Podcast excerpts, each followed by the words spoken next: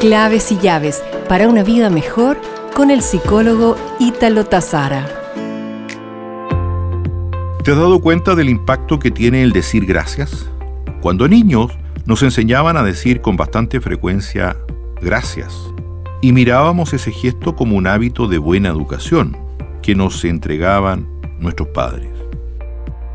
Hoy estimamos que decirlo nunca es insignificante.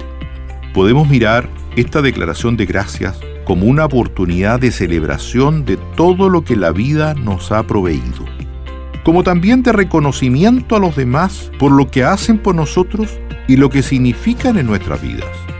No podemos dejar de reconocer el gran poder generativo de la acción que ejecutamos al decir gracias. Así cuando alguien cumple a plena satisfacción con aquello que se ha comprometido con nosotros y le decimos gracias, estamos construyendo nuestra relación con dicha persona.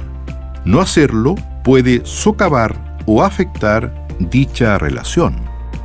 No importa el tipo de relación de que se trate, sea esta sentimental, de amistad o de trabajo, agradecer a quien cumple y hace suya nuestras inquietudes y actúa en consecuencia nos permite reconocerle lo brindado y por tanto será objeto de nuestro aprecio por la atención de que fuimos beneficiados. Estimada amiga, estimado amigo, te invito a recordar que la gratitud es el sentimiento que más humildad concentra y más amor expande.